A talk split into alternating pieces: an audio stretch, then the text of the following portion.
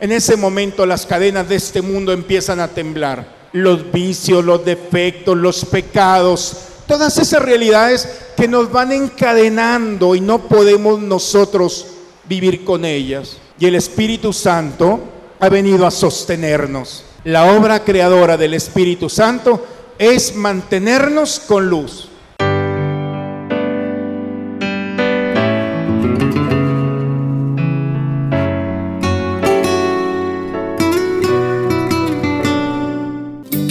Bienvenidos a la Santa Misa. Mateo nos narra la aparición de Jesús en Galilea. Aquí queda descrita la misión universal que todos estamos llamados a cumplir. Gloria al Padre, y al Hijo, y al Espíritu Santo, al Dios que es, que era y que vendrá.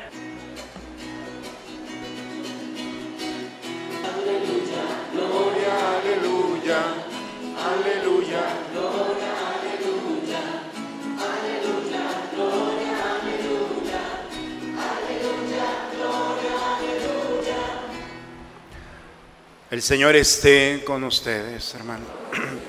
Proclamación del Santo Evangelio según San Mateo. En aquel tiempo los once discípulos se fueron a Galilea y subieron al monte en el que Jesús los había citado. Al ver a Jesús se postraron, aunque algunos titubeaban. Entonces Jesús se acercó a ellos y les dijo, me ha sido dado todo poder en el cielo y en la tierra. Vayan pues y enseñen a todas las naciones, bautizándolas en el nombre del Padre y del Hijo y del Espíritu Santo, y enseñándolas a cumplir todo cuanto yo les he mandado. Y sepan que yo estaré con ustedes todos los días hasta el fin del mundo. Palabra del Señor. Pueden tomar asiento, hermanos. ¿Qué tal? ¿Valió la pena la mañana? Hemos tenido el retiro para todos los niños y niñas que van a hacer su primera comunión en este año. ¡Qué bendición! Para nosotros es normal ver una cantidad de niños así, ¿eh? pero hay países que ni a lo largo de un año tienen la mitad de niños que nosotros tenemos. Por eso es una bendición que todos estos niños estén preparando, porque papás, ellos son un camino más que Dios tiene para llevarse a nosotros, para llevar a nosotros el misterio de su amor.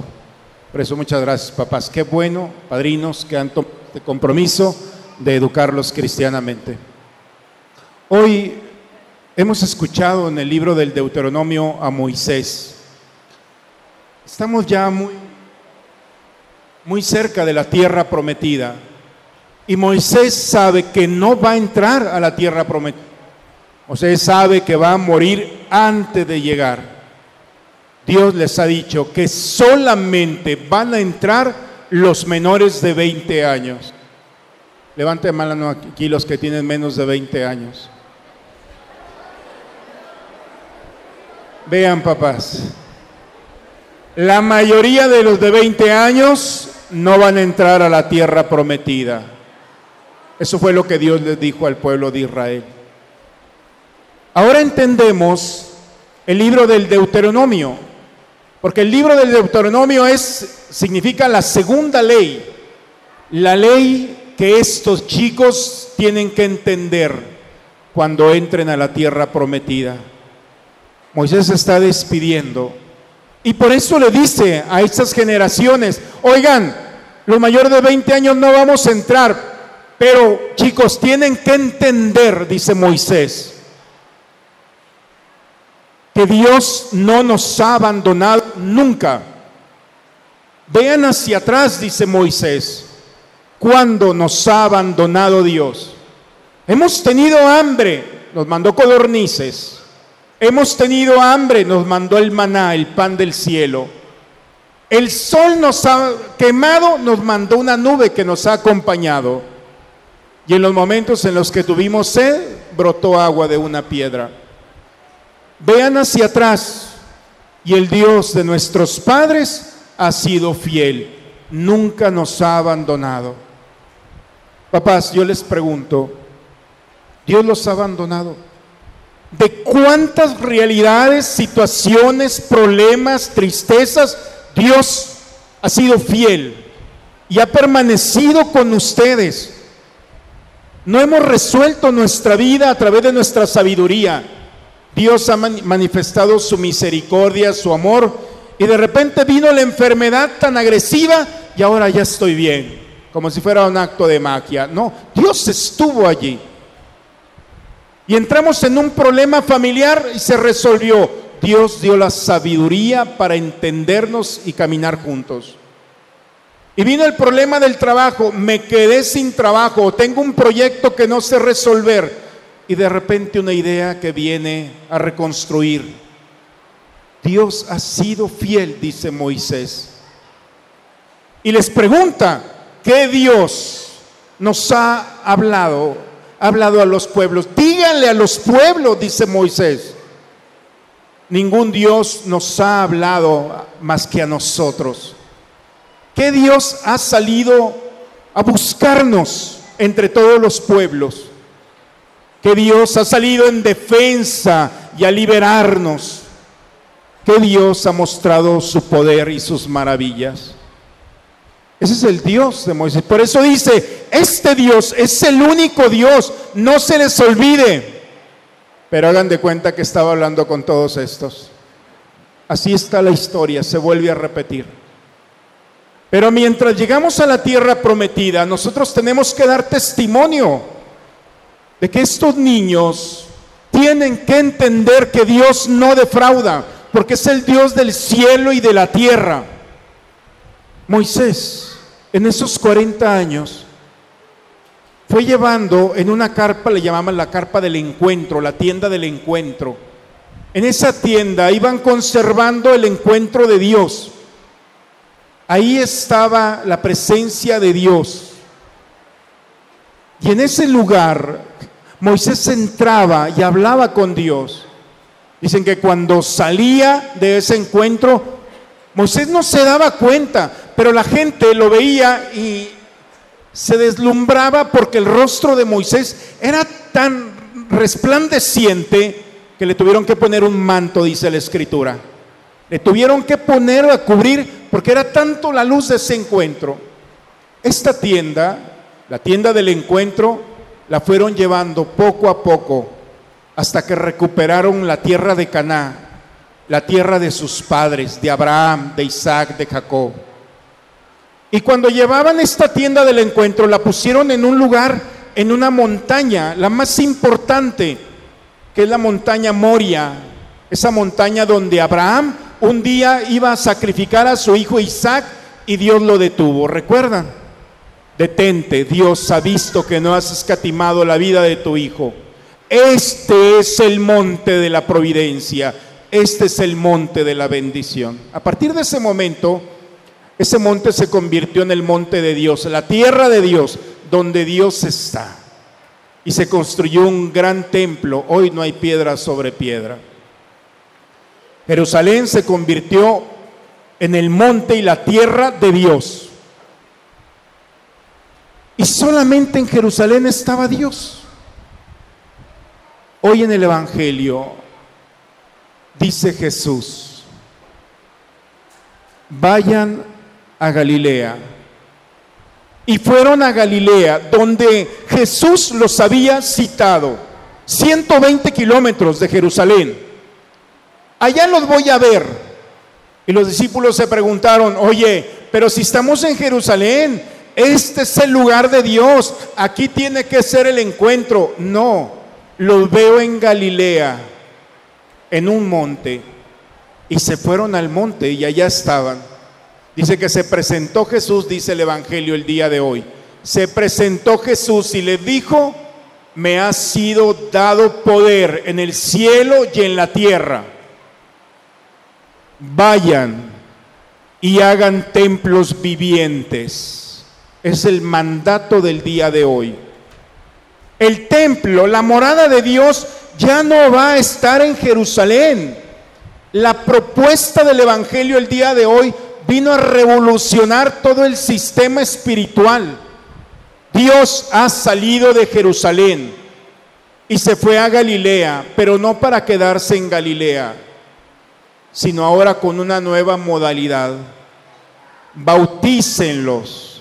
Y bautizar significa sumergirlos en el misterio de Dios. Todo aquel que sea bautizado se va a transformar en un templo viviente. Por eso dice Jesús, bautícelos en el nombre de quién. Ustedes no saben, ¿verdad, papás? Bautícelos en el nombre del Padre, del Hijo y del Espíritu Santo. En ese momento nace una experiencia jamás vista. El hombre se transforma en Dios, en templo de Dios, en morada de Dios, dice la carta a los Corintios. Somos templo y morada de Dios, presencia del Espíritu Santo. Ya Dios no está en Jerusalén solamente, ni en Galilea. Jerusalén está ahora en todos aquellos que se han convertido en templos a través del bautismo. Porque en el bautismo, al construirse en templos, en todo templo tiene que morar la Trinidad, el Padre, el Hijo y el Espíritu Santo. Y cada uno de nosotros somos testimonio de esto. Por eso nosotros los cristianos nos signamos en el nombre del Padre, del Hijo y del Espíritu Santo. Y hay gente que dice, ay, ay, ustedes ahí con esas cosas que se ponen en la cabeza y en el pecho, ¿qué significa? Nos critican porque hacemos esto. Si supieran el poder que tiene, porque cada vez que nosotros nos signamos, le estamos diciendo a este mundo que somos templos vivos y que el Padre está en este templo. El Padre nos ha creado ¿Quién creó el cielo? ¿Quién creó la tierra? ¿Quién separó las tinieblas de la luz? ¿Y quién puso los peces en el mar? ¿Y en el cielo las aves? ¿Y quién creó al hombre? Entonces, ser templos de Dios significa reconocer que eres templo vivo porque Dios te ha creado ¿Alguna vez de ustedes les ha dicho a alguien, oye, ¿cómo me veo? Y que alguien te diga, pues como que te falta un poquito. A veces nos dejan peor. Pero cuando nosotros le decimos a Dios, oye, Dios, ¿cómo me veo? Eres obra de Dios. Y así como Dios se esmeró con la creación, nos ha dejado en el último momento porque nos ha hecho a través del amor, creados por amor. Cuando el hombre le dice a Dios, ¿cómo estoy? Estás extraordinario, extraordinaria.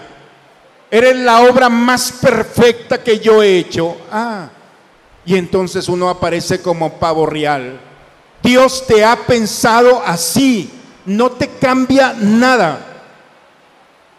Y cuando empezamos a descubrir que Dios me ha pensado así, y aceptamos mi tamaño, mi peso, mi color de piel, porque Dios me ha pensado así. Entonces no necesito ponerme un tatuaje o pintarme o quitarme, no es necesario. ¿Cuándo han visto un Ferrari con calcomanías? No es necesario. ¿Cuándo han visto la piel de un hijo de Dios que necesite algo más? No es necesario. Esa es la obra de Dios. El templo de Dios es perfecto. Y si quieres impresionar, no es necesario que te pongas otra cosa. Ya tienes una personalidad, un sonido de Dios, una imagen de Dios. Pero también somos hijos de Dios. El Hijo está en nosotros. Porque el Hijo de Dios ha venido a recuperarnos cuando Adán y Eva se levantaron contra Dios y quisieron caminar solos, perdimos esa relación y se desfiguró el amor de Dios en el hombre. Y Jesús, enviado por el Padre, viene a liberarnos del pecado. y viene a recuperar la libertad de los hijos de Dios.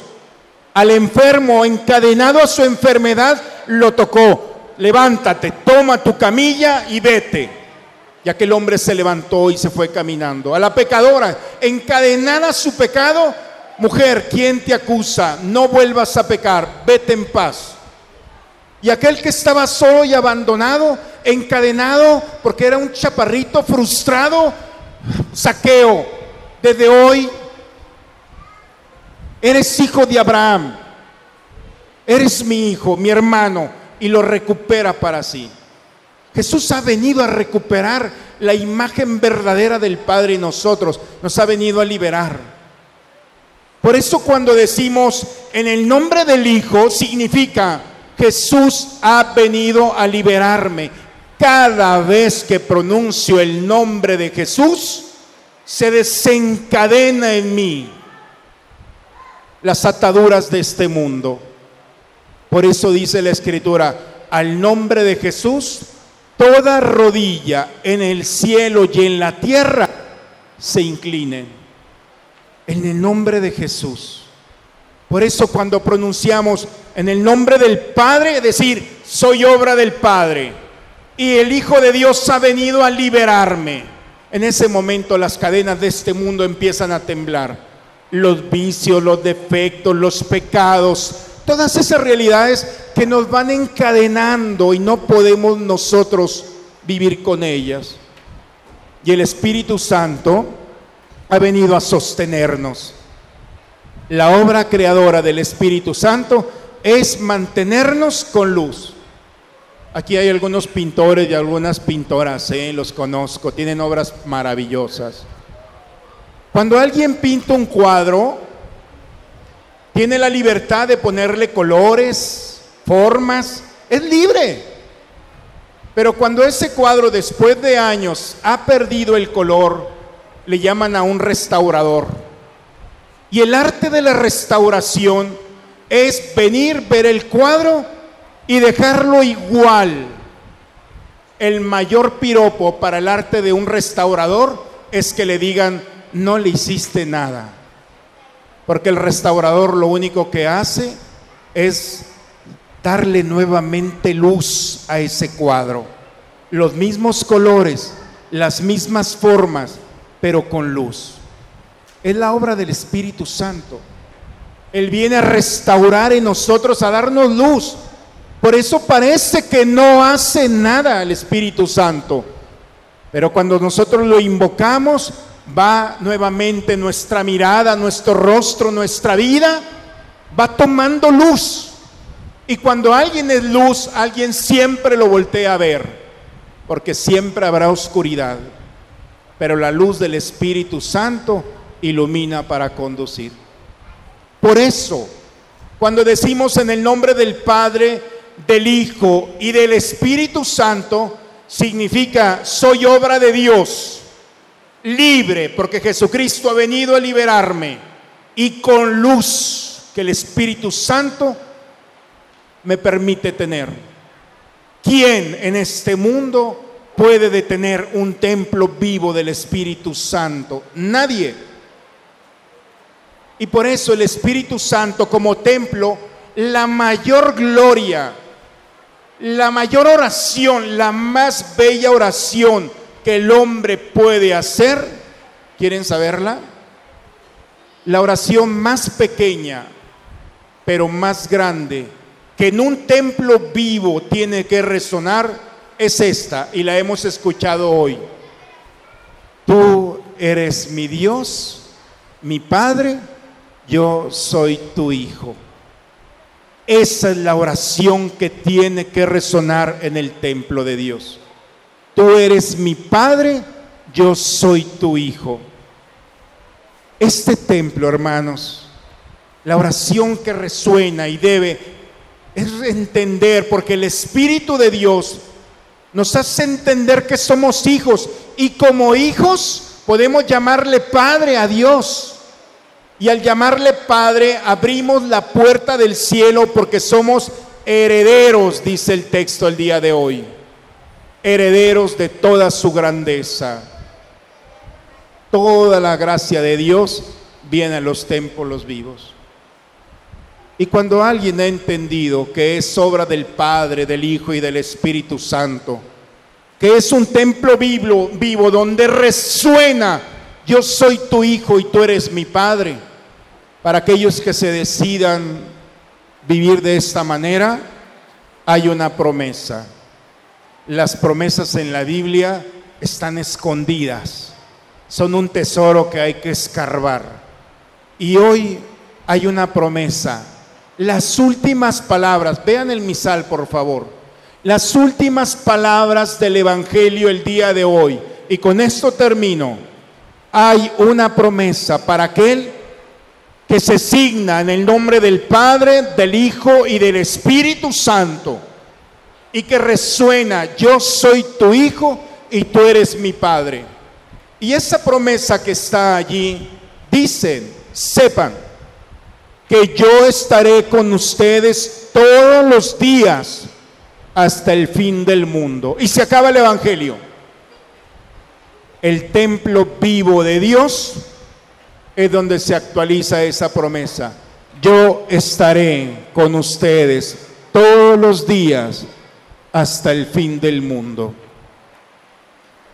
No estaré algunos días, todos los días y donde está el Señor, ¿quién contra nosotros?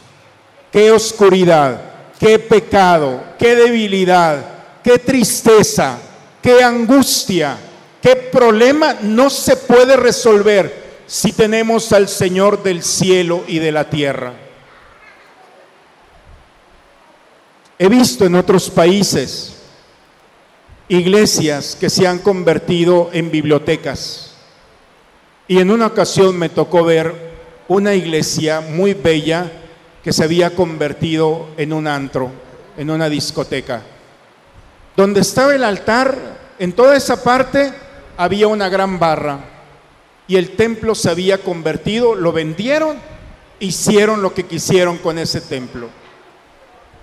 Si a nosotros nos duele eso, ¿cuánto más le dolerá al corazón misericordioso de Dios? ver que un templo vivo se ha convertido en otra cosa, donde ya no se ora ni resuena, yo soy tu hijo, tú eres mi padre.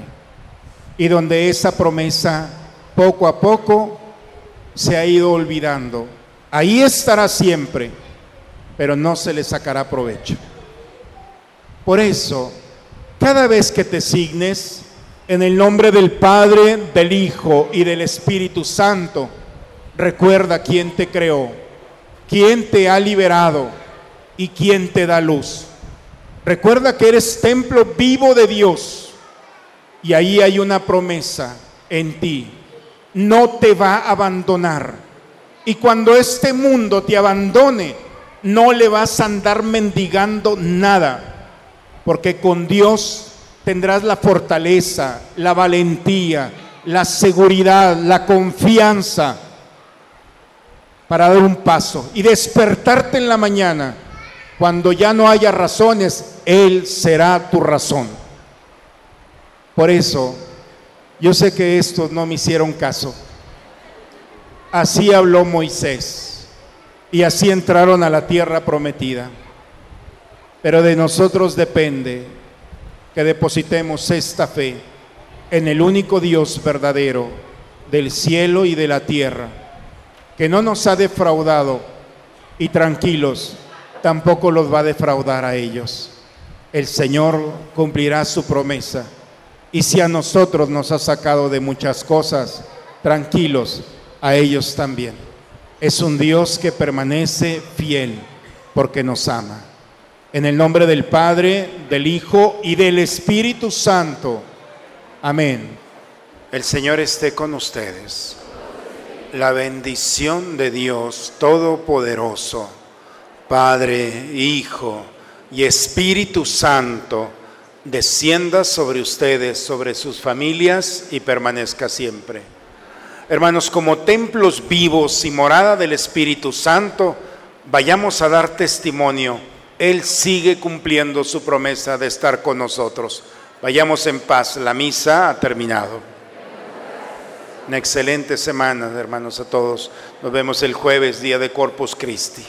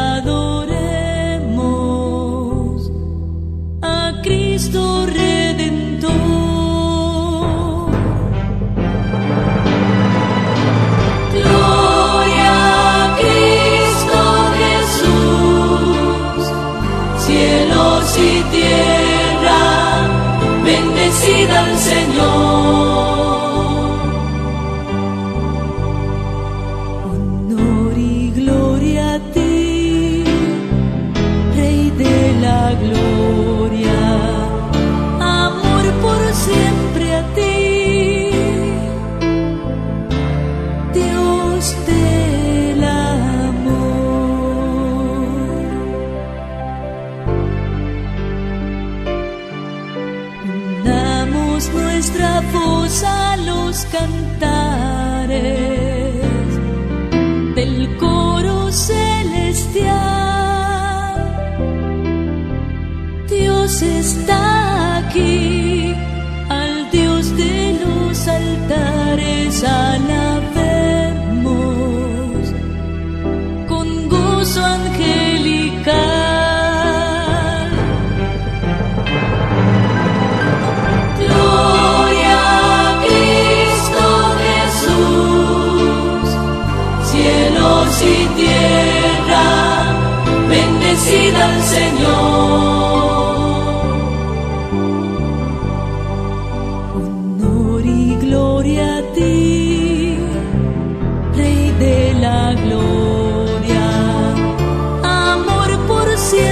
的地。